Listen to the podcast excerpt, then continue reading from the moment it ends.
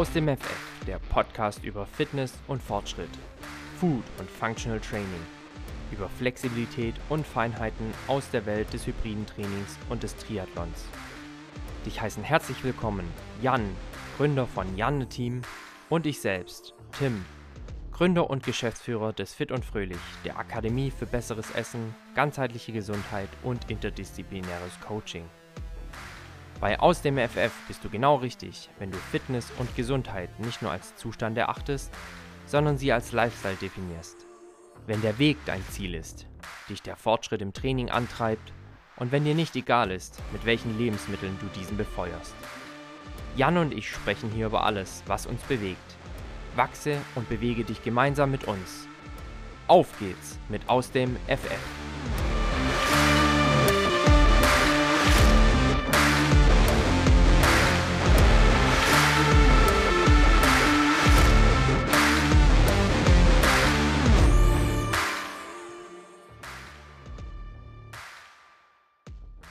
Hallöchen, ihr Lieben. Ähm, einen wunderschönen guten Karfreitag ähm, zum Aus dem FF Podcast. Heute am Mikrofon ich, Simone, und am anderen Ende der Leitung haben wir den Tim. Hi Tim. Hallöle, freut mich wieder dabei sein zu dürfen. Ja, der Tim hat mich jetzt ähm, aus dem FF ins kalte Wasser geschmissen und gesagt, Simone, du machst jetzt mal die Anmoderation. Dementsprechend bin ich wie immer schlecht vorbereitet. ähm, ja, wir sprechen heute über ein Folgethema der letzten Folge und zwar, wir sprechen zur Sporternährung Teil 2. Ähm, der Tim und ich haben uns letztes Mal so verplaudert, dass wir noch ein paar Themen offen haben, über die wir heute sprechen wollen. Aber erstmal, Tim, wie geht's dir heute an dem wunderschönen Feiertag? Oh, danke, Simone. Ähm, zum einen denke ich, hast du die Einleitung wunderbar gemacht, auch wenn ich dich jetzt gerade noch kurz ins kalte Wasser geschmissen habe. Ähm, zum anderen genieße ich einen wunderbar sonnigen Karfreitag. Ich glaube, das ist in ganz Deutschland so oder hoffentlich auch überall dort, wo wir gehört werden. Nee, in Berlin nicht. In Berlin, in Berlin nicht? Nee, ich war gerade draußen, es regnet. oh nein. Ja. Oh nein. Also hier strahlend blauer Himmel. Äh, Sonne scheint. Es geht ein Wind tatsächlich. Ich war heute schon draußen laufen. Hinweg massiver Gegenwind. Rück, Rückweg aber ähm, schön mit Rückenwind. Also ich habe mir die leichte, den leichten Teil für die zweite Hälfte des Laufes aufgehoben. Ja. Und von daher, äh, ich habe jetzt nach dem Laufen noch nichts gegessen. Oh. Oh. Wenn ich, wenn ich, wenn ich im Verlaufe des Podcasts einfach ein bisschen hangry werde, dann seht's mir nach. Nee, ähm, ganz entspannt ich glaube, da ähm, läuft jetzt einfach noch ein bisschen der Fettstoffwechsel und dann wird irgendwann spät Mittag gegessen. Ich merke schon, der Tim wollte direkt schon den Schlenk zum Thema des nüchtern Trainings finden, aber da kommen wir nachher dazu. Da kommen wir nachher dazu, so ist es. Ähm, ansonsten, wie geht's dir, Simone? Ja, soweit geht's mir ganz gut. Äh, diesmal ausnahmsweise habe ich keine Aggression auf mein MacBook. Ähm, nee, ich bin ganz entspannt. Ich war schon im Training, hab, war schon ein bisschen in der Sauna, habe ein bisschen eine Regeneration gemacht und ja, freue mich auf die Folge, die sich ja immer mehr aneinander reihen. Ja, die Taktung so wird, die Taktung wird dichter. Wann es haben geht wir auf, Schlag auf Schlag. Wann haben wir aufgenommen? Das ist noch keine Woche her, oder? Ja, wahrscheinlich jetzt so roundabout eine Woche. Freitag? Was Donnerstag oder Freitag? Letzte Woche. Heute Freitag. Ich ja. meine, Donnerstag war's, ne? Ich habe schon das Zeitgefühl verloren. ja, ja. Ja, es geht Schlag auf Schlag, das hatten wir euch ja zugesagt. Der aus dem FF-Podcast ist gewachsen um zwei Personen. Das gibt uns natürlich auch die Chance, die Frequenz unserer Folgen zu erhöhen. Es kommt euch zugute. Ich glaube es und hoffe es zumindest. Und auch heute haben wir wieder ein richtig spannendes Thema mitgebracht, beziehungsweise natürlich, wie Simone schon gesagt hat, Teil zwei des Ganzen. Denn ich denke schon, inhaltlich wäre das fast ein Tacken zu viel geworden, hätten wir die Themen, ja, die wir jetzt für euch noch mitgebracht haben, auch noch in die letzte Folge gequetscht. Daher herzlich willkommen zu Folge oder Teil 2 der Folge zum Thema Sporternährung. Simone, ja. nichtsdestotrotz, obwohl, obwohl wir uns jetzt erst, eigentlich erst gehört haben, bin ich mir sicher, du konntest in der letzten Woche dennoch etwas aus dem FF. ja, äh, super schwer zu erraten, was ich aus dem FF konnte. Ich konnte aus dem FF nämlich Podcasts aufnehmen. Äh, wie die Leute jetzt wissen, ähm, ist das jetzt schon die ich glaube, die dritte Folge innerhalb von zwei Wochen, die wir aufgenommen haben. Ähm, die Jungs hatten das ja angekündigt, wir gehen das Ganze jetzt ein bisschen strukturierter an, ähm, ziehen die Taktung an. Ja, ja, ja, der Tim grinst schon. Schade, dass der Jan jetzt nicht da ist. Ähm, und deswegen äh, ist das manchmal nicht eine Aufnahme pro Woche, sondern manchmal sind es auch zwei. Daher war ich die Woche auch schon fleißig und deswegen konnte ich aus dem FF Podcasts aufnehmen. Aber es macht sehr ja. viel Spaß. ja, ich wollte gerade sagen, eigentlich ist das auch ein wunderbares aus dem FF. Weil ja, oder? Auch mir macht das Aufnehmen immer ja. echt Laune. Das ist richtig cool. Haben mittlerweile ein richtig cooles Team beieinander und wenn man sich dann fachlich auch super austauschen kann, dann ist es schon was, was mir auch immer Freude macht, wofür ich mir auch extrem gerne die Zeit nehme, die sowieso bei uns allen rar ist. Aber der Podcast hat definitiv ein festes Plätzchen in meinem Arbeitsalltag und in meinem, ja, sportlichen, sportlichen und Arbeitsalltag. Vielleicht ein Übergang zu dem, was wir gerade schon angerissen hatten. Eigentlich äh, ist es ja immer ein Notthema, übers Wetter zu reden. Aber tatsächlich, was konnte ich in der Woche aus dem FF? Das die Sonne genießen. Und zwar extrem.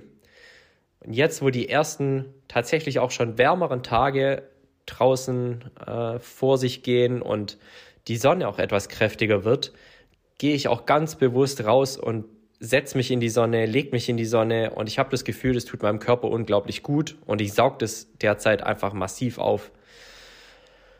Wenn man weiß, und da kommen wir in unserem Verlauf des Podcasts ja auch gleich nochmal drauf zu sprechen, ähm, dass der Körper ausschließlich aus Sonnenlicht Vitamin D synthetisieren kann.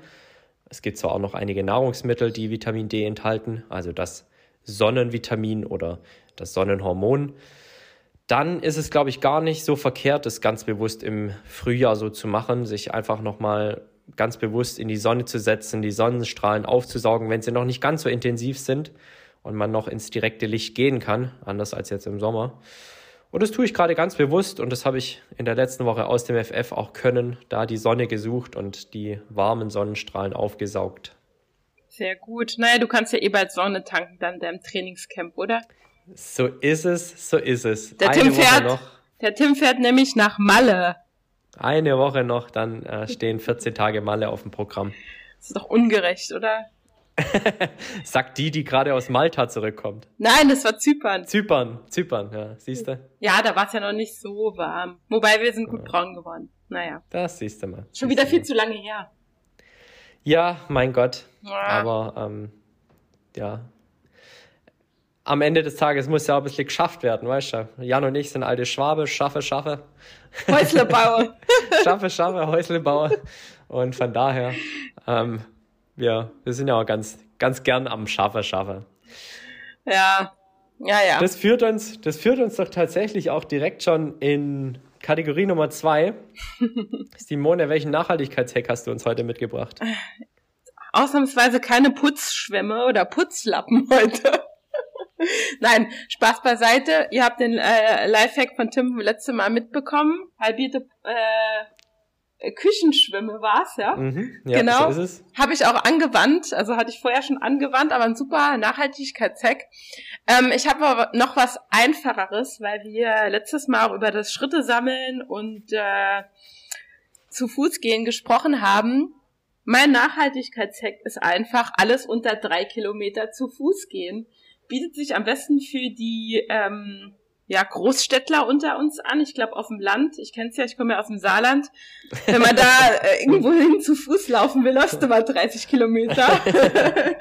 ähm, aber in der Stadt, also jetzt äh, in Berlin geht das super. Also ich fahre auch selten mit der Bahn, weil man macht hier ja alles im nahen Umkreis meistens. Ähm, im Kiez heißt es bei euch, ne? Im Kiez, genau. Im Kiez. ähm, und deswegen gehe ich alles unter drei Kilometer zu Fuß. Wenn man das noch mit einer Challenge versehen will, kann man sich ja auch mit Freunden so zum Beispiel Garmin Connect Challenges machen oder sowas. Äh, um mhm. jetzt mal ein bisschen Werbung zu machen. Ähm, genau, deswegen, Leute, sammelt ein paar Schritte. Ja gut, jetzt weiß ich auch, wie du auf deine 20.000 am Tag kommst. genau. Ich bettel mich die ganze Zeit mit irgendwelchen Freunden um die ja, Schritte. Ja, ja. ja, ja genau. das denke ich so. Nachts um halb zwölf noch mal eine halbe Stunde vor die Tür, damit man die Tageschallenge gewinnt. Du, also ähm, wo wir gerade drüber sprechen, ich hatte wirklich mal so eine Challenge, das war von meinem äh, wirklichen Arbeitgeber, hatte unser Health Department wirklich so eine Schritte-Challenge gemacht. Und ich hatte mich bis zum bitteren Ende mit so einer Kollegin gebettelt und dann hast du immer diesen Live-Status aktualisiert und hast so gedacht, oh Gott, läuft die jetzt heute Abend noch zehn Kilometer oder nicht? und da bin ich wirklich, ich glaube, manchmal an einem Tag so 40.000 Schritte lang gegangen, äh, also gelaufen und gegangen und habe dann am Ende aber tatsächlich gewonnen. Also, aber das war schon ein bisschen, bisschen geisteskrank. Naja. Glückwunsch, Glückwunsch. Gab es da wenigstens auch was ordentliches als Geschenk? Ah, Oder nur Ruhm und Ehre? ja, Ruhm und Ehre hat gereicht in Okay, dem Fall. ja. Auch und die. Gesundheit natürlich. Auch. Ja, klar. Die steht immer an erster Stelle. die Gesundheit, die soll tatsächlich auch Inhalt der heutigen Folge werden. Wir waren. Ja, Tim, was ist denn mit deinem Umwelt-Lifehack? Du hast mich ja nicht gefragt. Wie, ich hab dich nicht gefragt.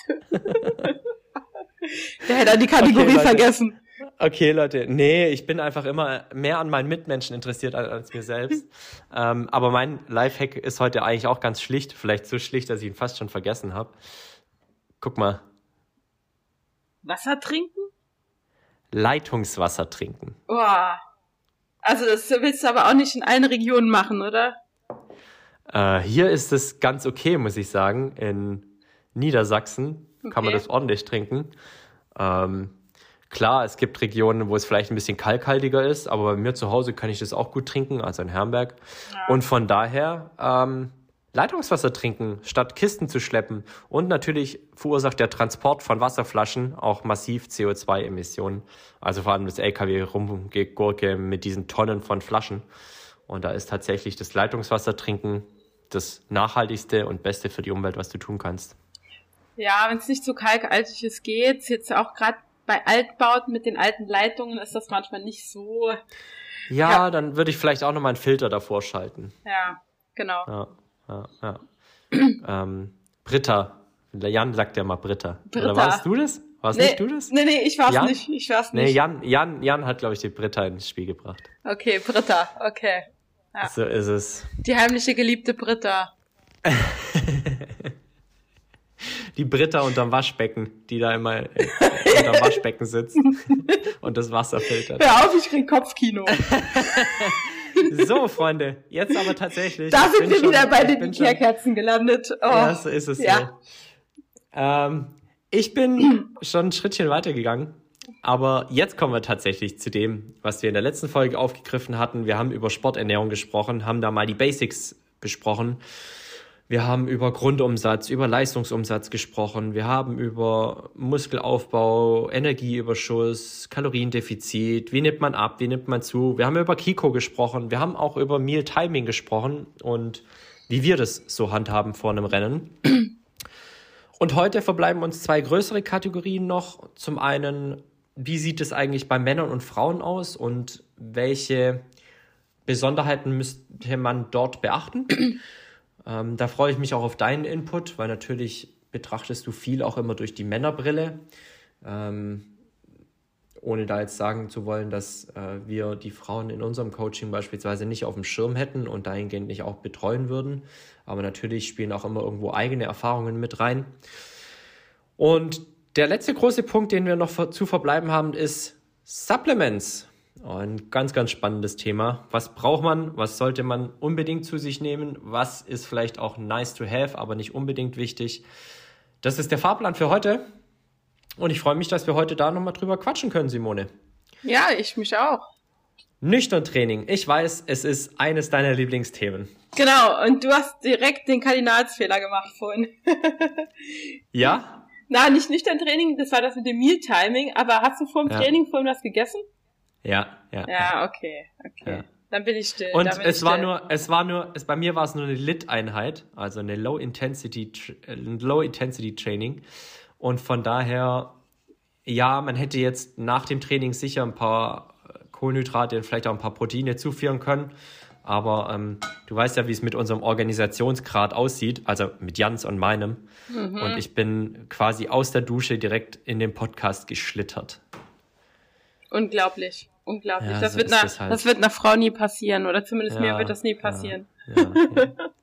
Von daher, erzähl doch mal, wie du das handhabst, wie deine Sicht aufs Nüchtern-Training ist. Ich glaube, wir hatten das in der Folge mit Nathalie und mir schon mal. Ich glaube, es war in der Frauen, äh, Frauenpower Teil 2. Ähm, also, ich sag mal, das, das Nüchtern-Training, das ist ja so ein, ja, bewährtes Thema, wo man gern äh, drüber diskutiert, wie man es am besten handhabt. Ähm, also ich habe früher auch oft nüchtern trainiert. Ähm, hat dir erzählt, dass ich vor ja letztes Jahr bei einer Trainerin angefangen hat, die hauptsächlich nur Frauen betreut. Und äh, das hat mir mehr oder weniger die Augen geöffnet, das Nüchtern-Training nicht mehr zu machen. Also bei mir gibt's kein Training ohne wenigstens mal 150, 200 Kalorien in Form von Kohlenhydraten, Protein zugeführt zu haben. Hatte ich letztes Mal schon angedeutet. Das kann ganz simpel ein angereicherter Kaffee mit Banane und ein bisschen Whey sein. Hauptsache man hat, ich sag mal, ja, überhaupt was äh, zugeführt. Ähm, und generell kann man sagen, also das nüchtern Training ist jetzt nach, nach Expertenmeinung auch gerade im, im Breiten- und Hobbysport ähm, ja nicht, nicht unbedingt sinnvoll oder ratsam.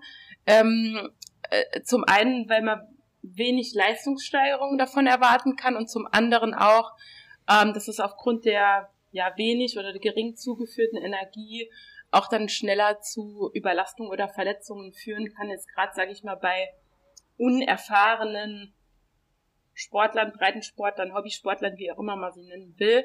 Klar, jetzt auf einem, ich sage jetzt mal, mehr Performance- oder Leistungslevel geht man davon aus, dass die Leute sich auch mehr mit der Ernährung und ihrer körperlichen Performance auseinandersetzen oder das tun sie offensichtlich. Ähm, da ist es wieder was anderes.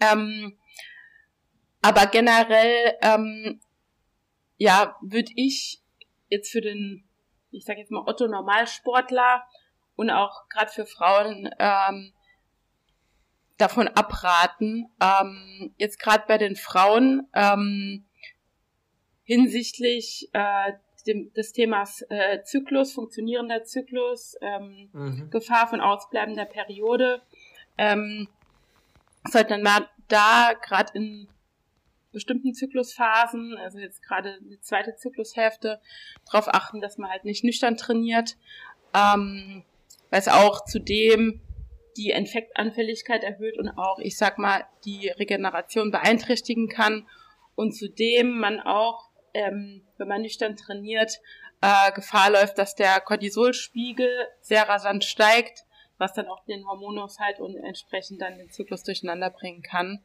Ähm, und das noch, noch, noch zusätzlich dazu, ähm, ist ja auch, glaube ich, so ein Irrglaube, oh, ähm, dann läuft meine Fettverbrennung nicht richtig, wenn ich vorher was esse. Mhm. Genau das Gegenteil ist der Fall. Also, äh, wenn man nüchtern trainiert, bewirkt das bei Frauen oft das Gegenteil, nämlich dass Fett eingelagert wird. Ähm, mhm. Genau, so viel mal aus meiner weiblichen Brille. Und ich meine, es hat ja auch jeder eine andere Meinung dazu. Das kann auch jeder handhaben, wie er will. Also ich habe auch schon mit vielen Männern drüber diskutiert. Die haben da ja oft auch eine andere Meinung. Ähm, ich kann aus persönlicher Erfahrung sagen, für mich funktioniert es besser für meinen Körper, auch in hinsichtlich von regelmäßigem Zyklus und, und so weiter, äh, wenn ich nicht nüchtern trainiere. Mhm. Mhm. Also ich rede jetzt nicht von einem äh, 10 Minuten Spaziergang, also ich rede wirklich von einer Klar, logisch, also wir, wir sprechen Einheit. von Training. Ja, genau, ja. genau. Fette verbrennen im Feuer der Kohlenhydrate ist da ein Merksatz, den man sich tatsächlich hinter die Ohren schreiben sollte, wenn es darum geht zu argumentieren, dass morgens oder wenn man nüchtern trainiert, die Fettverbrennung so hoch ist. Fette verbrennen nur bei Anwesenheit von Kohlenhydraten. Und ansonsten greift der Körper auch auf andere Reserven zurück. Im, und im Übrigen auch auf Proteine, sprich er baut Muskulatur ab. Genau. Ähm, das ist ein wichtiger Punkt, den man verstehen sollte, wenn man sehr viel auf nüchtern Training setzt. Gerade im hybriden Athletiktraining will man ja genau das nicht. Also du rennst ja nicht ins Studio, willst Muskeln aufbauen, willst äh, funktionelle Muskulatur aufbauen und machst sie dir durch Nüchternläufe ähm, aus Irrglauben kaputt. Das ist ein Punkt. Cortisol ist ein extrem wichtiger Punkt, den du genannt hattest. Also der Stress, der auf den Körper einwirkt und auch die Nachwehen des Stresses, die auf den Körper, einwirken, sind einfach massiv. Und das sollte man bedenken. Und gerade wenn man sowieso schon viel Stress hat, ähm, ist es so, dass der Körper nicht zwischen physischem und psychischem Stress unterscheiden kann. Und dann sind es meistens genau die Menschen, die eh schon viel Stress haben, die meinen, morgens irgendwie durch die Walachei rennen zu müssen, mhm. nüchtern, und die sich damit äh, in einen Cortisol-Peak schießen und das auch über den Tag hinweg kaum mehr wieder eingefangen bekommen. Ja, und das Schlimme ist, du merkst es ja kurzfristig nicht. Genau, richtig, genau, richtig. Es ist langfristiger Stress, der dann auch irgendwann einfach auf, wie du schon sagtest, die Hormongesundheit einzahlt. Ja. ja. Libido, die Tage, ähm, die Fähigkeit, Muskulatur aufzubauen, all das wird ähm, durchs Nüchterntraining ja, ein Stück weit torpediert, kann man schon auch sagen. Ich glaube schon auch, dass es zu gewissen Punkten seine Berechtigung hat, mal nüchtern zu trainieren. Aber das als regelmäßigen Trainingsansatz zu wählen, finde ich auch schwierig. Aus den vielfältig genannten Gründen. Ja. Du sagst, du hast Erfahrungen mit nüchtern Training gemacht. Beschreib das mal ein bisschen. Ähm, naja, äh, ich will jetzt nicht sagen aus Unwissenheit. Ich meine, ich habe früher, bevor ich bei einem Coach oder einer Coachin damals angefangen hatte, hatte ich einfach immer nüchtern trainiert. Einfach, ja, weil ich vorher auch vom Training keinen Hunger hatte. Also ich musste mir das halt mhm. halt auch aneignen, wenn ich jetzt morgens früh trainiere, dass ich da was runterbekomme, weil, keine Ahnung, wenn du um sechs oder sieben Uhr zum Sport gehst, ist halt selten der Fall, dass du vorher da jemand groß Appetit hat. Ähm, ich hatte aber auch, muss ich ganz ehrlich sagen, da nie ja wahrgenommen, dass ich da im Training jetzt entsprechend schwach war oder mich schlecht gefühlt habe. Ähm, was ich halt nur gemerkt habe, Stichwort äh, Zyklus, regelmäßigerer Zyklus, kürzerer Zyklus und so weiter, ist halt einfach, dass mein Zyklus im Laufe der Zeit regelmäßiger wurde, also von der Länge. Mhm. Also mhm. ich sag jetzt mal, wir hatten mal schon mal drüber gesprochen, ne, normaler Standardzyklus laut Bilderbuch, sage ich jetzt mal, 28 Tage, in der Praxis da war eher 25 bis 40 Tage. Und da war ich halt eher, ich sag mal, am hinteren Ende ähm, des Zeitraums, sage ich jetzt mal, von der Länge her. Und das hat sich schon über das letzte Jahr ich sag mal, im Durchschnitt um vier bis fünf Tage verkürzt. Und das ist schon mhm. viel. Und ja.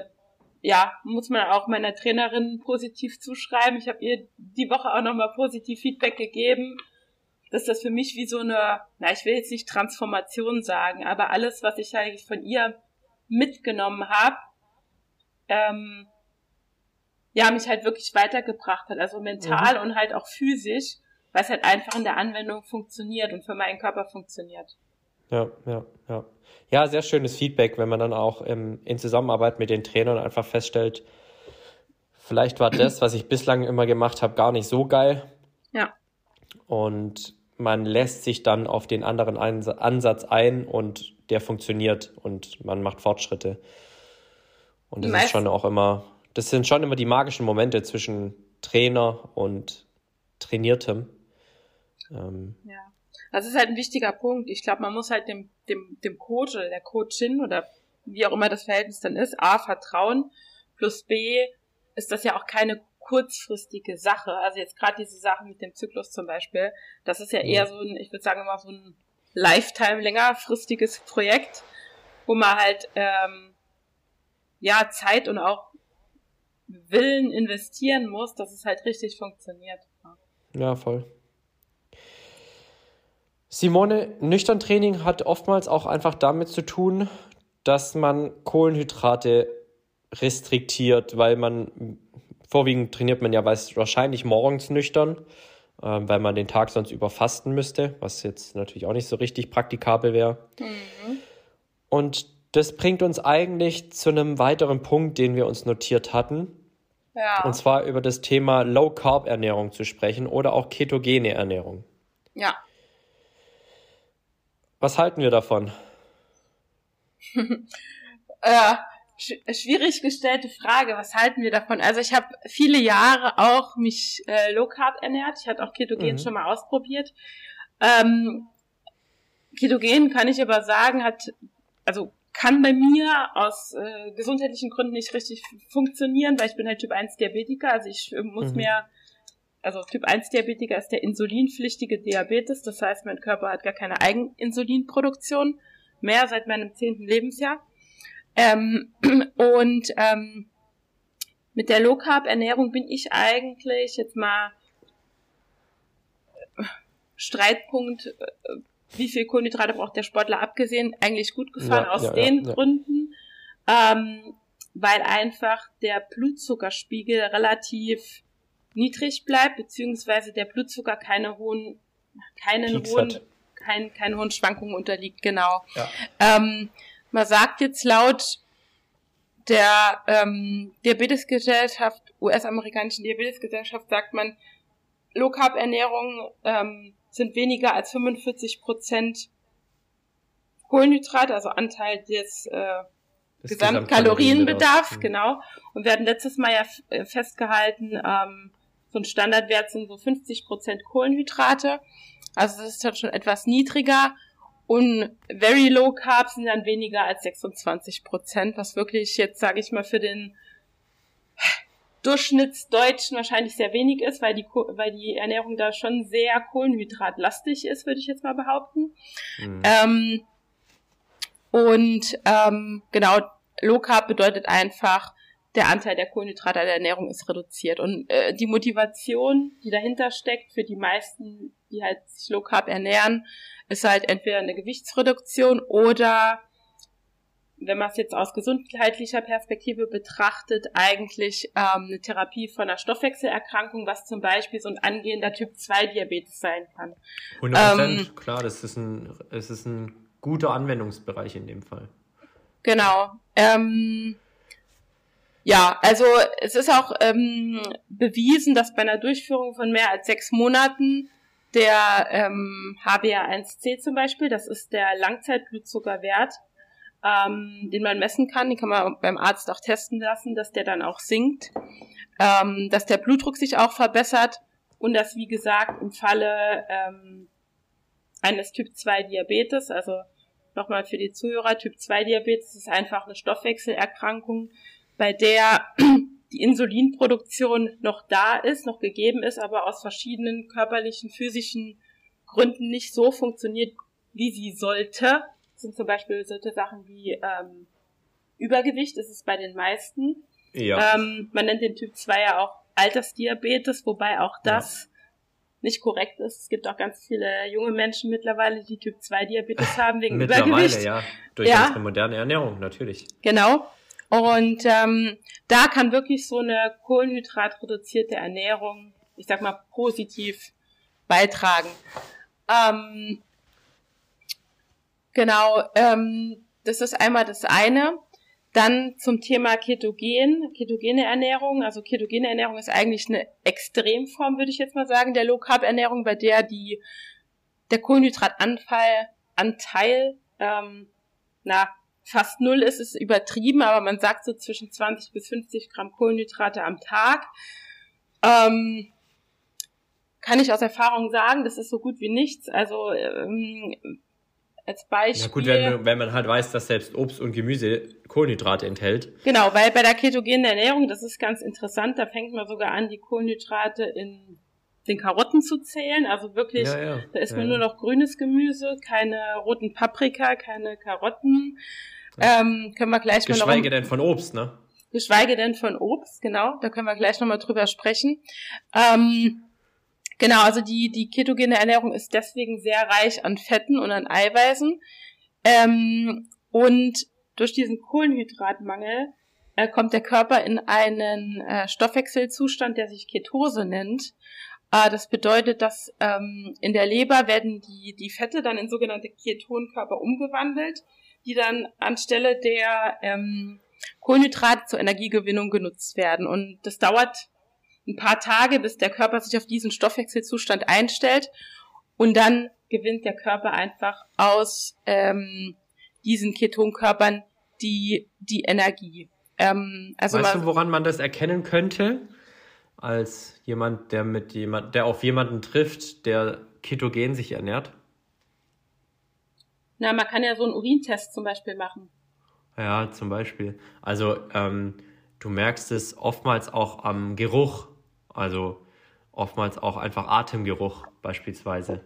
Ja. Ähm, das riecht dann schon auffällig. Also ich kann das gar nicht beschreiben, aber das ist oftmals ein, eines der Anzeichen, dass jemand ähm, auf Kohlenhydrate verzichtet, wenn er tatsächlich etwas strenger, ähm, strengeren Atemgeruch hat. Ja. Ja, also das Interessante bei der ketogenen Ernährung ist noch, also die besteht ja wirklich zu, ich sage jetzt mal rund 60 Prozent aus Fett und das ist schon wirklich viel. Da muss man sich ja, wirklich erstmal überwinden. 35 Prozent Protein und circa 5 Prozent Kohlenhydrate und jetzt auch das Wichtige ist, ähm, das machen glaube ich auch viele falsch, die sich ketogen ernähren wollen. Der Proteinanteil darf auch nicht zu hoch sein, weil die Proteine wiederum in Milchzucker ähm, umgewandelt werden, was dann am Ende des Tages auch wieder Kohlenhydrate sind. So also das Ganze ist nicht so, ich würde sagen, in der Praxis nicht so einfach umsetzbar.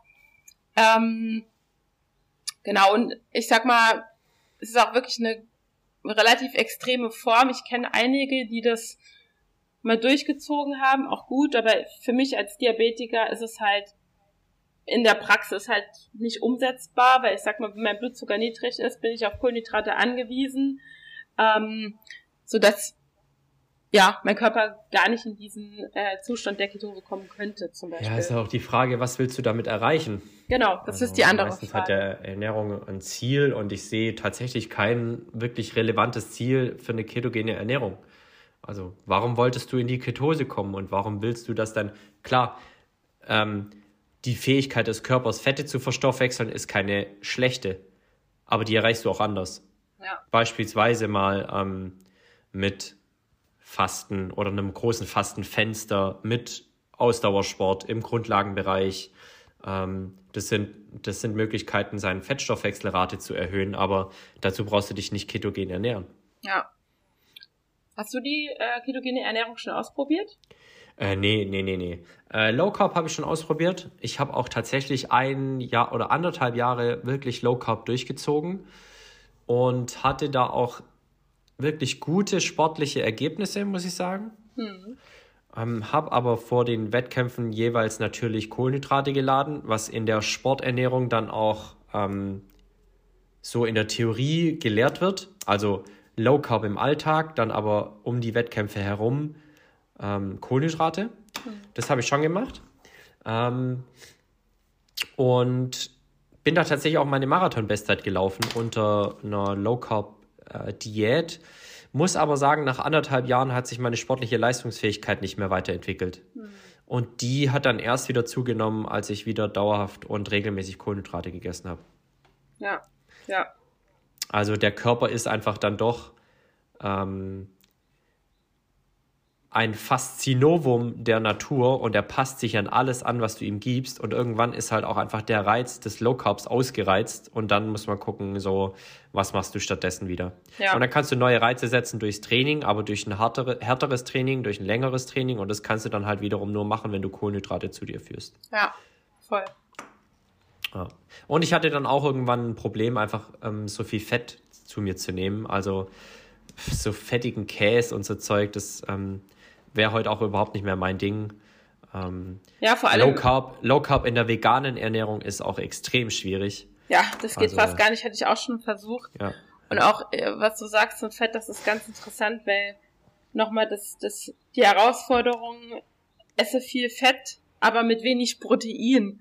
Also das ja. ist halt auch schon ja. immer eine Herausforderung, ja, weil man zum Beispiel an so einen Lachs denkt oder so. Zum Beispiel super viel Fett, aber halt auch super viel Protein. Also da ja, voll. Ja, lichtet sich die voll. Liste der Lebensmittel, die man verzehren, verzehren kann, ja. Ja, ja, ja. Und jetzt hast du natürlich auch Anwendungsbereiche genannt, wo die Low Carb oder ketogene Ernährung ähm, seine Daseinsberechtigung hätte. Ich würde aber fast pauschal sagen, in der Sporternährung brauchen wir Kohlenhydrate. Punkt. Ja, würde ich so, so unterschreiben. Ohne Wenn und Aber. Und da darf man auch nicht zimperlich sein, weil Kohlenhydrate sorgen für eure Leistungsfähigkeit. Jeder, der den äh, Stoffwechsel bzw. den Zitratzyklus verstanden hat, weiß, dass wir da Kohlenhydrate brauchen. Und dafür braucht man auch, wenn man sich ausreichend bewegt, keine Angst zu haben.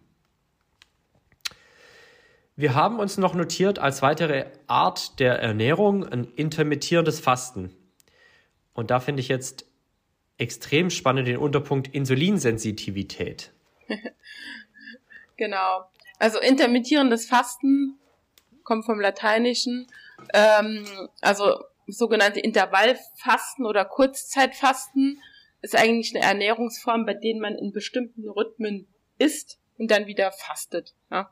Mhm. Also quasi die normale Auf Nahrungsaufnahme wechselt mit Zeiten der Nicht-Nahrungsaufnahme. Da gibt's jetzt verschiedene Arten. Also zum Beispiel einen Fastentrag pro Woche kann man zum Beispiel machen. Oder man macht ein tägliches Fasten ähm, in verschiedenen möglichen Rhythmen, wo man sagt, okay, man isst also zum Beispiel 16 zu 8, also 16 Stunden keine Nahrungsaufnahme, 8 Stunden Nahrungsaufnahme. Das gleiche gibt's dann auch in anderen Extremformen, also 18 zu 6, 20 zu 4. Ja. Ähm, was ist halt wichtig, ist es halt auch selbst in diesen kurzen Zeitfenstern, wo man isst, man isst dann natürlich nicht vier Stunden am Stück, sondern es ist trotzdem empfohlen, dass man halt ähm, circa zwei Mahlzeiten hat in dem jeweiligen Zeitraum und dazu sollten die Mahlzeiten jetzt auch keinen Zucker oder isolierte Kohlenhydrate wie zum Beispiel jetzt ähm, Reis oder Weißmehl enthalten, um eben, was wir vorhin angesprochen hatten, diese Blutzuckerschwankungen oder Blutzuckerpeaks und hohe Insulinspiegel zu vermeiden beziehungsweise relativ niedrig zu halten, weil auch bei dem Intervallfasten, äh, ja doch Intervallfasten, ist der Hauptbeweggrund auch bei den meisten wieder eine Gewichtsabnahme oder halt zum Beispiel eine Blutzuckerverbesserung. Ja. Genau. Ja. Am Ende machen das halt auch einfach viele, weil sie abnehmen möchten. Das ist ja auch legitim. Nur wenn du halt die Physis verstehst, dann weißt du eigentlich auch, dass du dafür eigentlich kein 16-8 machen musst, sondern du musst halt ausgewogen essen, du musst ein Kaloriendefizit haben und solltest schauen, dass deine Stressoren minimiert sind und dann funktioniert es auch. Es ist aber für viele ein gutes Schema, sozusagen, hey, ich habe dann nur meine vier bis sechs bis maximal acht Stunden Zeit, was zu essen und dann höre ich eben wieder auf, weil, sind wir ganz ehrlich, heutzutage, wo überall Essen ist und Essen überall verfügbar und zu jeder Zeit verfügbar ist, sind wir halt einfach, ähm, ja, verfressene Wesen, muss man ja schon auch sagen. Ich finde aber jetzt auch zum Beispiel bei dieser 16 zu 8 Methode, ich finde das gar nicht so extrem, weil wenn man sich jetzt mal überlegt, 16 zu 8, du isst zum Beispiel von 9 bis 17 Uhr, ähm, hast dann halt ein Frühstück, dann ein Mittagessen und dann hast du halt ein ganz frühes Abendessen und im Prinzip verschiebt sich nur das Fenster, aber es ändert sich jetzt nichts großartig dran, außer dass dann vielleicht dein Darm und dein Verdauungstrakt auch nicht so krass belastet ist, äh, ja. 24-7. Ja. Ähm, also ich sehe das eigentlich als, als würde eine ich jetzt gute Variante. Würde ich jetzt natürlich noch einwerfen. Äh, wir hatten es in der vorherigen Folge, Sandwich-Prinzip. Als Sportler musst du dann halt gucken, wie, wie und wann läuft dein Training. Genau. Und da sind wir auch schnell wieder beim Punkt nüchtern Training. Ähm, wenn du dich natürlich in einem Zeitfenster hingibst, wo du sagst, hey, ich kann dort und dort nur essen, gleichzeitig aber deine Trainingszeiten vielleicht außerhalb dieses Fensters liegen, musst du schon schauen, wie kriegst du es hin. Wenn du aber ein schlauer Athlet bist, legst du das Fenster dann so, dass das um dein Training rumliegt. Also zum Beispiel in meinem Falle, ich trainiere morgens und ich trainiere mittags. Ich könnte ohne Probleme, könnte ich intermittierendes Fasten machen, wenn ich wollte. Ich würde es ja, auch hinkriegen. Ja. Klar, das ist natürlich eine, eine schöne Freiheit, die du da hast, auch dein Training irgendwo selbstständig zu legen. Ähm, Gibt es aber viele andere, die mit Sicherheit sagen, hey, ich muss irgendwie zur Arbeit gehen und kann ich irgendwie Homeoffice machen und mir Klar. meine Pausen auch so legen, wie ich möchte. Und dann äh, sollte man, glaube ich, schon auch schauen, dass man sich da nicht zu sehr restriktiert und um das Training herum oder um des Fastens willen dann sagt, hey, ich ähm, versorge meinen Körper vor einer Einheit und nach einer Einheit nicht gut. Ja, genau. Ja. Weil da sind wir schnell wieder in den Punkten, die wir eben angesprochen haben. Cortisol, ähm, dann natürlich auch das Thema Insulinsensitivität. Also wir hatten es gerade schon angesprochen. Natürlich reagiert der Körper bzw. die Zellen auf Insulin nicht mehr so schnell, wenn sie nicht mehr regelmäßig Insulin bekommen.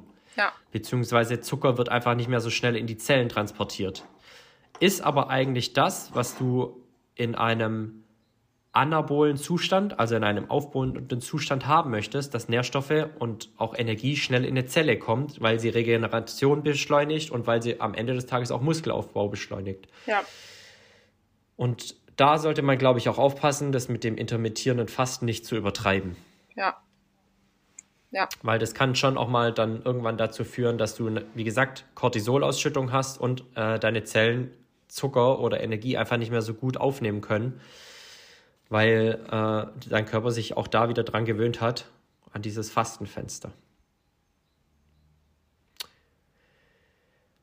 Ja, haben wir noch was, was wir zu dem Punkt besprechen müssten, Simone? Ich glaube, zu den Ernährungsthemen hatten wir es soweit. Ich meine, es gibt ja noch ganz viele andere Ernährungsformen. Weiß jetzt nicht, ob man die zwischen Mann und Frau auseinanderdröseln muss. Also ich denke jetzt gerade an dein Steckenpferd, Steckenpferd vegane Ernährung zum Beispiel oder was es da noch mhm. alles gibt, Paleo und es gibt ja ganz, ganz viele, ja, verschiedene Ernährungsformen. Das können wir auch gerne noch mal in einer separaten Folge gezielt auseinandernehmen. Da gibt es bestimmt noch einiges zu besprechen. Aber ich denke, wir könnten uns dem Thema Supplements dann widmen. Oh yes, ein schönes Thema, wie ich finde. Ja. Vielleicht frage ich dich mal zu ganz zu Beginn, was nimmst du? Was nehme ich denn so? was nimmst du? ja, ähm, also eigentlich so die Klassiker. Also ich verwende jeden Tag Whey. Ich glaube, das dürfte jetzt für mhm. die Sportler unter uns nichts Erstaunliches sein.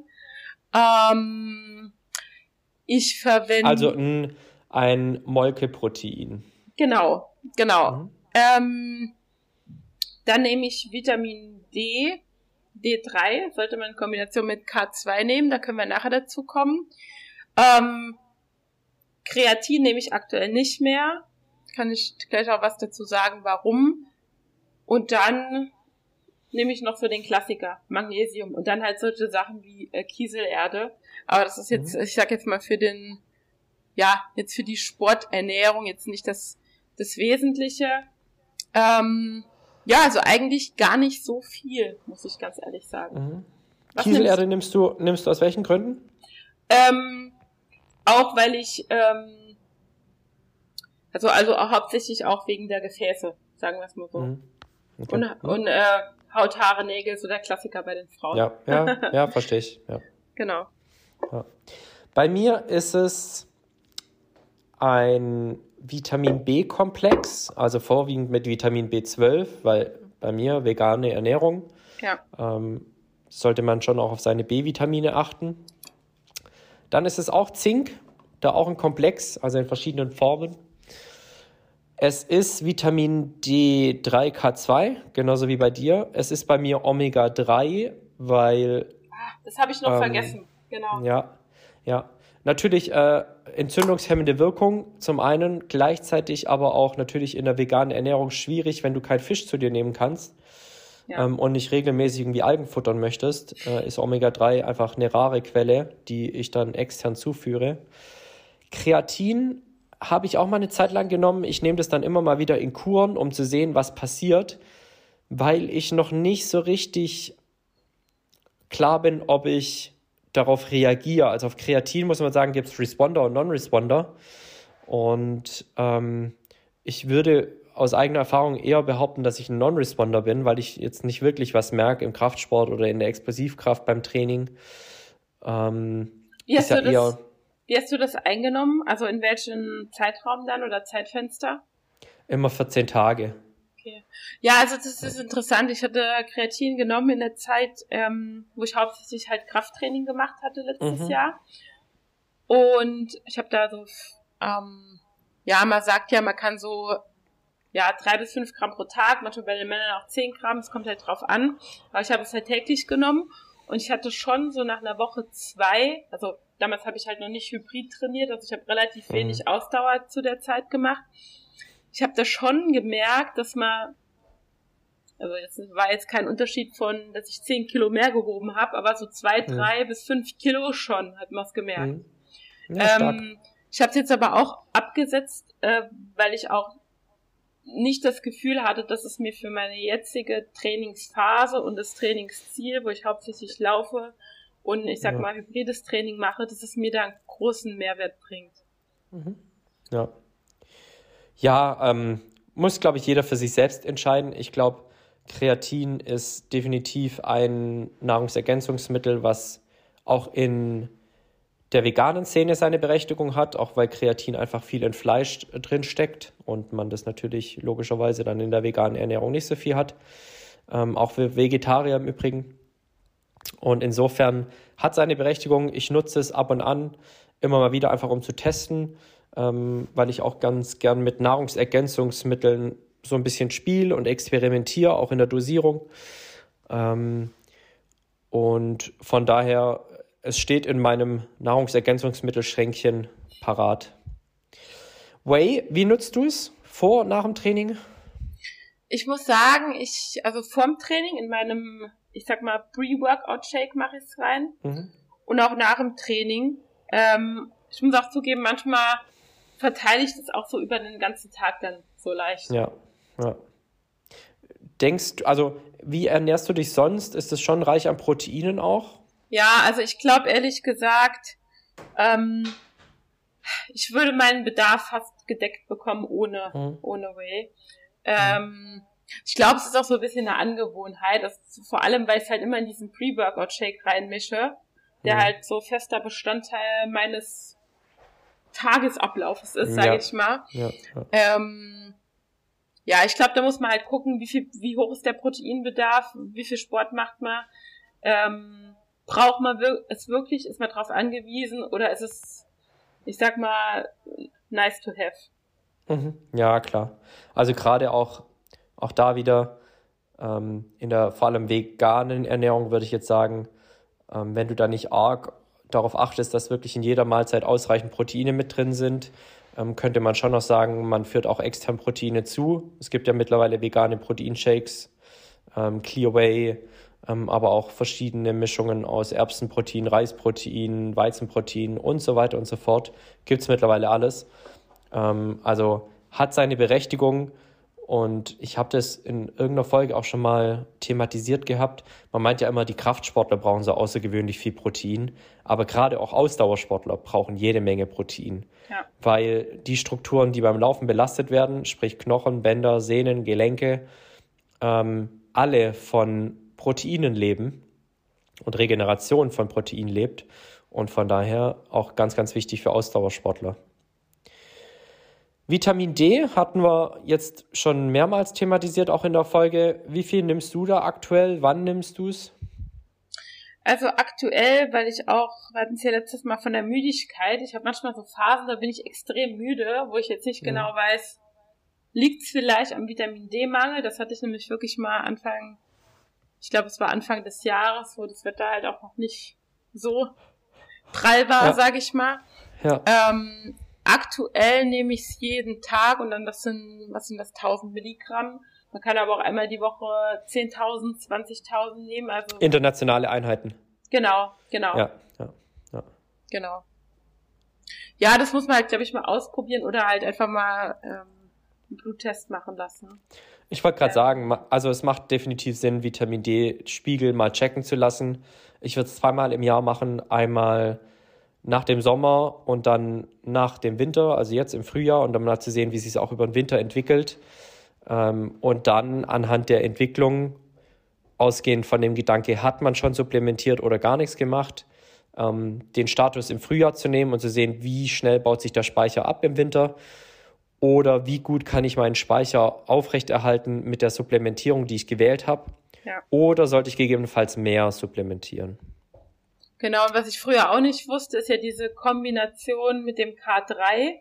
Ähm, weil, also Studien zufolge ist ja bewiesen, dass das Vitamin D3, sag ich mal, seine Wirkung auch auf die Knochen jetzt nur mit Hilfe von diesem Vitamin K2 ähm, ausüben kann. Ja. Genau, gibt auch ich glaube, es gibt mittlerweile mehr Kombipräparate als, äh, Einzelpräparat ja, also, Vitamin D3? Ich habe erst gestern wieder Neues gekauft und standardmäßig ist mittlerweile, glaube ich, schon D3, K2. Ja, ja. Ja. Magnesium nehme ich tatsächlich auch. Ähm, immer abends vorm Schlafengehen, weil es eine entspannende Wirkung hat und weil es auch nochmal Regeneration einleitet, ähm, aber vor allem auch Schlaf einleiten kann ähm, durch diesen Entspannungseffekt, den Magnesium hat, also einfach auf die Muskulatur nehmen täglich so 400 Milligramm Magnesiumcitrat. Warum Citrat? Weil es am besten bioverfügbar für den Körper ist. Könnte man aber auch ein Kombipräparat aus verschiedenen Magnesiumformen wählen. Ja. Nimmst du auch? Hast du gesagt, ne? Ja, aber nur 200 Milligramm und ich nehme es auch immer vor dem Sport, weil ich glaube, das ist auch so eine, ja, individuelle Sache. ja, ja. Gut, würde ich jetzt beim Sport wahrscheinlich nicht müde machen. Ähm, ist vielleicht auch nochmal einfach für den Kopf ganz gut zu wissen. Magnesium ist jetzt auf jeden Fall mal im Hinblick auf Krämpfe nicht ausschlaggebender Punkt. Salz ist noch relativ wichtig, was Krämpfe angeht, beispielsweise, also Salzzufuhr. Ähm, und dann fährt man damit, glaube ich, ganz gut. Also alles, was jetzt zwischen 200 und 400 Milligramm liegt. Ja. Ähm, ja. ja. Zink ist immer sehr, sehr zu empfehlen, gerade weil wir einfach auch ein Zinkmangelland sind und auch da wieder vegane Ernährung ist ein kritischer Nährstoff und steckt eben vorwiegend in Fleisch und tierischen Produkten. Äh, ich führe es definitiv auch zu. Ähm, sehr wichtig fürs Immunsystem beispielsweise und für den, für den Energiehaushalt. Ja. Gibt es sonst noch was? Was wir im Hinblick auf die Nahrungsergänzungsmittel noch besprechen könnten? Wir haben noch das Thema BCAAs vielleicht. Ähm, mhm. Die sind aber auch mittlerweile, ich glaube, in also ich habe mal auf meinen Way geschaut, in fast allen guten Ways sind die eigentlich schon drin. Also es gibt ja, ähm, also BCAAs sind ja Branch Chain Amino Acids, also verzweigtkettigte Aminosäuren.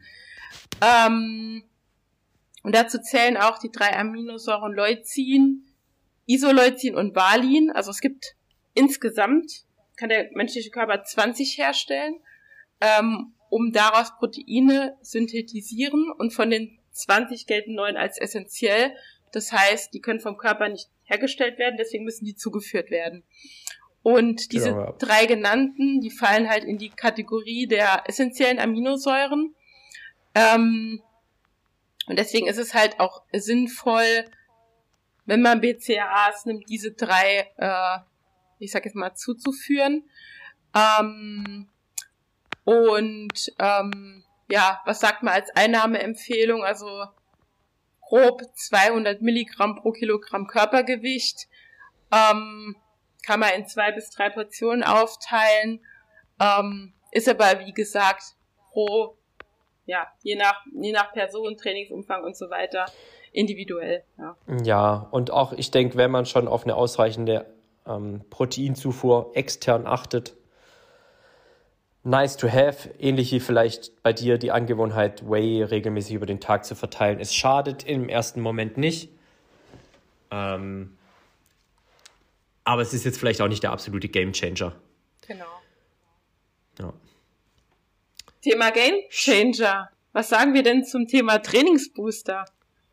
Ah, mhm. Äh, nutzt du sie? Ich habe äh, jetzt die letzten Wettkämpfe aber nicht. Also ich habe ähm, zwei verschiedene Trainingsbooster. Ich habe die sogar mir hier aufgereiht. ich will ja keine Marken nennen. Ähm, also kurz Trainingsbooster, was verspricht man sich davon? Meistens entweder eine Erhöhung von körperlicher Leistungsfähigkeit oder dass man höher, schneller, intensiver, mhm. äh, effektiver trainieren kann. Ähm, und die meisten Booster enthalten halt so eine Kombination von genau diesen Inhaltsstoffen, die die jeweiligen Funktionen äh, fördern. Und meistens ist halt ganz viel Koffein drin und Kreatin. Ja Manchmal auch noch solche Sachen wie Beta-Alanin, Taurin, L-Citrullin, L-Tyrosin und L-Arginin. Ähm, auch Aminosäuren im Übrigen, also Aminosäuren auch. von den BCAAs. Ja. Genau, und ähm, dabei haben halt das Kreatin und das Koffein, Kreatin hatten wir vorhin kurz angesprochen, ähm, ja, ich sag mal, eine messbare Wirkung, weil sie halt ähm, das zentrale Nervensystem stimulieren und auch so die kognitiven Fähigkeiten und die Wachsamkeit gerade erhöhen. Also gerade wenn man ja. trainiert oder einen Wettkampf macht, ist man einfach auch fokussierter. Ja. Ähm, ja, ist halt ein relativ schwieriges Präparat, weil wie schon gesagt, sind in verschiedenen Trainingsboostern verschiedene Mischungen dieser Inhaltsstoffe zusammengemischt. Also es ist wirklich komplette ähm, Wundertüte, die man sich dann da reinkippt, im schlimmsten Falle oder im positiven Falle, je nachdem. Deswegen ist es auch so eine Sache, Booster immer vorher im Training testen, auf jeden Fall. Genau, ähm, das wollte ich ähm, sagen. Und auch langsam rantasten. Lang nicht, sofort die, nicht sofort die Überdosis nehmen, sondern mal schauen, wie wirkt eigentlich der Booster auf meinen Körper. Weil gerade das Citrullin, das da enthalten ist, kann oftmals äh, zu so einem Kribbeln in den Händen und den Füßen führen. Ja. Was schon sehr ähm, außergewöhnlich ist am Anfang. Also sehr überraschend kommt, wenn man das das erste Mal nimmt und dann hat man ein Kribbeln in den Händen und den Füßen und denkt, man muss gleich sterben. Genau. Ähm, von daher ähm, schön entspannt an mal eine gängige Dosis rantasten. Ich nutze es kaum bis selten, ja. ähm, bis gar nicht. Und von daher also wenig es, Erfahrungswerte. Also es ist halt so, ich habe es halt äh, im Training und ich hatte es auch unter, ich glaube, zwei High Rock Wettkämpfen schon getestet. Also das Wichtige ist ja, wie schon besprochen, die Dosierung. Also ich meine, man kann halt keine Standarddosierung festlegen, weil setzt man eine 50 Kilo Frau gegen einen 90 Kilo Mann. Plus, ja. was wichtig ist bei diesen ganzen stark koffeinhaltigen Trainingsboostern, ist einfach auch, wie viel Koffein ist der Körper gewöhnt, weil der gewöhnt sich halt mhm. halt einfach dran. Das heißt, ich jetzt als absoluter Kaffeetrinker, mir wird wahrscheinlich so ein Trainingsbooster nicht so viel ausmachen wie meiner vielleicht von gleicher Statur schweren Freundin, die keinen Kaffee trinkt. Zum genau Beispiel. So genau ähm, so und dann hat man halt noch die Sache mit den verschiedenen Inhaltsstoffen, dass die auch unterschiedliche Wirkeintritte haben quasi, sodass mhm. es auch relativ schwierig ist festzulegen, wann genau vor einem Training, Wettkampf sollte ich das denn jetzt nehmen? 30 Minuten, 60 Minuten, 120 Minuten, das ist auch so, mhm. ja, nicht ganz so einfach dann. Und ich hatte halt die Erfahrung gemacht, ähm, ich hatte in meinem ähm, Woman Pro Race letztes Jahr in Hamburg, was auch sehr gut lief, hatte ich einen Booster verwendet. Ähm, der war halt auch sehr stark koffeinhaltig positiv war. Ich war sehr fokussiert. Also ich habe gefühlt bis, ich glaube bis zum Rudern gar nicht wahrgenommen, dass da andere Menschen sind. Also ich war wirklich komplett straightforward, nur auf mich fokussiert, was gut war. Nachteil des Ganzen war, das Rennen war halt um 17 Uhr. Also geschlafen habe ich in der Nacht nicht und ich hatte danach. Ja, ich wollte es gerade sagen. Ja. Ich hatte danach halt am Neck, also am selbigen Tag und am nächsten Tag richtig krasse Magenprobleme. Okay. Weil mir das, ich weiß nicht, also das sind auch so Nebenwirkungen, die auftreten können, also so Sachen, was wir besprochen haben, Kribbeln, Schwindel, Schlaflosigkeit, ja. Magenprobleme, Kopfschmerzen. Ähm, und ja, bei mir war es einfach wahrscheinlich dann die Kombination aus vielem, ne? Also die, ja, klar. Äh, Aufregung spielt ja dann auch noch mit rein, ne? Genau, nach Verläufen hat man ja Magen. auch manchmal so einen nervösen Magen, man kennt es noch ja. von Laufwettkämpfen vielleicht. Ja, ähm, ja, deswegen ist das so eine Sache mit den Boostern. Muss man sich wirklich gut überlegen, ob man die verwenden will. Ich aktuell verwende keine mehr, weil einfach diese, ich sage mal, dieses Unwohlsein danach ich sag mal, mir die Wachsamkeit das nicht wert ist. Ja, gerade auch wenn du abends trainierst, ne, und dir einen Booster reinknallst vorm Training, dann ist schon auch das Thema Schlaf und Schlafbeeinträchtigung und somit Regeneration wieder eins, was gegebenenfalls nicht ganz so geil laufen könnte. Ja, also äh, gefühlt jedes Mal, wenn ich einen Booster genommen habe, fühle ich mich auch merke ich auf andere wie so ein Duracell-Hase, was bei was bei meinem Gemüt eh schon grenzwertig dann ja, ist, ja. ja, ja. Ach genau. ja. Ja. Ach ja, so ist es. Ja.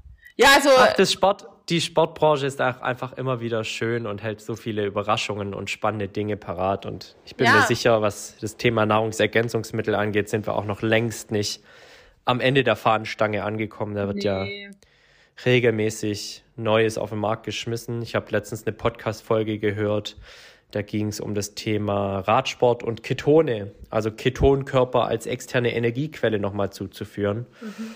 Ähm, das wird wahrscheinlich was, was sich nicht langfristig durchsetzen wird. Aber es gibt immer mal wieder Dinge, die neu auf den Markt kommen und da bin ich mir sicher, da sind wir noch längst nicht am Ende angekommen. Das ist wohl so, ja. Ja, ich meine, generell zu den Supplements muss man ja sagen, also man muss ja nochmal betonen, das ist ja wirklich nur, wie der Name schon sagt, ein Nahrungsergänzungsmittel. Also man muss ja wirklich im Einzelfall abwägen, ob man das, was man zuführt, wirklich braucht. Und ja. man muss sich darüber klar werden, dass es halt jetzt auch wenn man Proteine zuführt oder Whey zuführt, dass das kein Ersatz für eine ausgewogene Ernährung ist. Ne? Nee, natürlich nicht. Und ich meine, gerade jetzt für die, ich sag jetzt mal, Otto-Normalverbraucher ist es sind viele Sachen wahrscheinlich einfach total überflüssig, würde ich mal sagen. Und dann für den, ich sag jetzt mal, ambitionierten Hobbysportler, Profisportler, Leistungssportler, wie auch immer, der sich ja auch mehr mit der Materie beschäftigt, kann es dann im Einzelfall halt einfach Sinn machen. Ja, natürlich. Also es ist, ich vergleiche es immer ganz gern mit, mit dem Autoverkehr. Ähm, Golf tankst du auch nicht mit äh, super bleifrei oder ähm, ein Ferrari würdest du anders tanken als, als jetzt, wie gesagt, ein Mittelklassewagen. Ja. Ähm, und ein Formel-1-Auto tankt wieder was anderes. Und von daher, ähm, ja, sollte man das immer bei der Verwendung von Nahrungsergänzungsmitteln im Hinterkopf behalten. So ist es. Simone. Ja. Dein, Vor dein äh, Vorbild der vergangenen Woche, bitte. Mein Vorbild der vergangenen Woche, ich habe mir mal wieder eine Frau rausgesucht, die mir ähm, ja auf Instagram förmlich ins Gesicht sprang. Ähm, und zwar ist es eine Moderatorin, Podcasterin und auch eine Bestseller-Autorin und dazu noch Mutter von zwei Kindern, das muss man ja auch erwähnen. Ähm, Halleluja. Sie, ja, also eine richtige Superfrau. äh, sie heißt Evelyn Weigert und ich fand die ziemlich cool. Ähm, die hat auch aktuell ein paar, ähm, ja, ich sag mal, Doku-Serien laufen in der ARD-Mediathek, äh, wo sie in verschiedenen äh, ja, Serien quasi, eine davon heißt Oh Baby, sage ich mal, ihr Familienleben darstellt und zwar nicht äh, Glitzer, Glitzer Instagram Live darstellt, sondern wirklich mal relativ lustig berichtet, wie so wirklich das äh, Leben abläuft zwischen Beruf, äh, Familie, ähm, Instagram und das sehr unverblümt und auf eine richtig witzige und charmante Art und Weise darstellt. Und das fand ich so cool, wie die das macht. Also nichts beschönigt. Ähm, die lässt da wirklich richtig, auf gut Deutsch gesagt, die Hose runter. und äh, ist wirklich ganz cool anzuschauen. Und deswegen ist die mein Vorbild der Woche. Ja, stark. Machen wir doch so, dass du mir jetzt gleich über WhatsApp ihren Instagram-Handle schickst, dass ich das in den Show Notes verlinken kann. Yep, mach Und ich. ihr da auch mal dann live auf Instagram sehen könnt, wie die Dame das so handelt und wie sie das so angeht. Wir machen unbezahlte Werbung. Ja, so ist es. Simone, du warst letztes Wochenende in Berlin? Letztes Wochenende? Wo war ich letztes Wochenende? Ich glaube, ich war in Berlin, ja. ist dir Sonntag was aufgefallen? Ist mir Sonntag was aufgefallen? Es war doch äh, Halbmarathon. Genau so ist es. Das mein Vorbild der Woche. Ja, kommt wieder irgend aus dem ähm, Halbmarathon. Ja, es ist tatsächlich, ich bleibe in, in dieser Serie der Halbmarathons. Letztes Mal ähm, Simon Boch als Halbmarathon-Vize-Deutscher Meister in Freiburg gelaufen. Dieses Mal geht's wiederum um einen sehr ambitionierten Läufer und tatsächlich einer, der über Jahre die Laufszene in Deutschland geprägt hat, der am vergangenen Sonntag beim Halbmarathon in Berlin seine Karriere beendet hat. Und ich spreche von Philipp Flieger. Ja, den, den kennt man noch, oder? Den kennt man, ganz genau.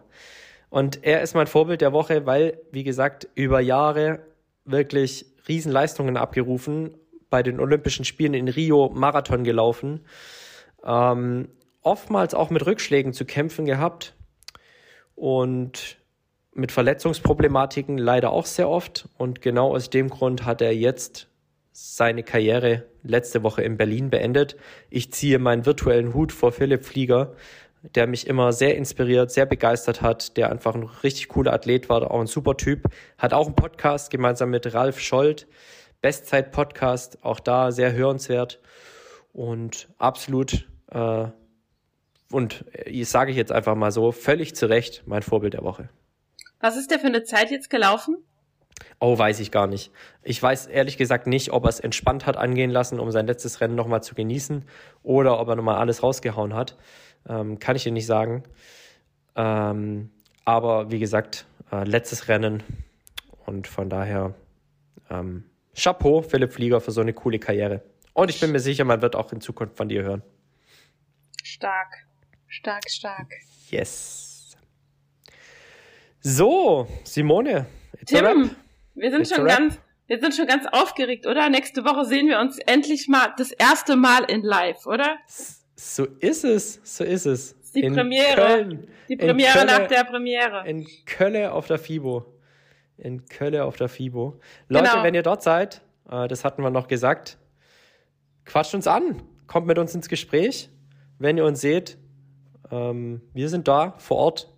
Genau. Bei mir ist es aktuell geplant Donnerstag, Freitag, Samstag. Wie ist es bei dir? Ähm, Freitag komme ich ja gar nicht rein, weil ich ja kein Aussteller bin. ähm, wir sind Samstag da. Jan und ich im Mix Double, Natalie im Double, auch im Mix Double mit, mit wem? Ähm, ihrem Coach, dem Mo. Oh, sehr spannend. Ja, wir werden uns gegenseitig die Schnürsenkel zubinden, hat sie schon angedroht, während wir im Skiergometer stehen. Jawohl. genau. Und dann am Sonntag laufen der Jan und ich noch in der Mixed Relay. Das wird auch ganz ja, spannend. Also, ja, ja. wie gesagt, kommt, kommt auf uns zu. Ja, wird ein riesen High Rocks Event. Das wird richtig zum Abschluss cool. der High Rocks Saison. Richtig cool.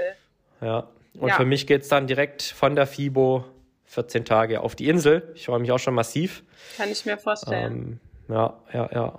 Und insofern wird eine richtig coole kommende Woche. Ich freue mich schon drauf. Jetzt feiern wir aber erstmal alle genügsam Ostern und lassen es uns im Kreise unserer Liebsten gut gehen.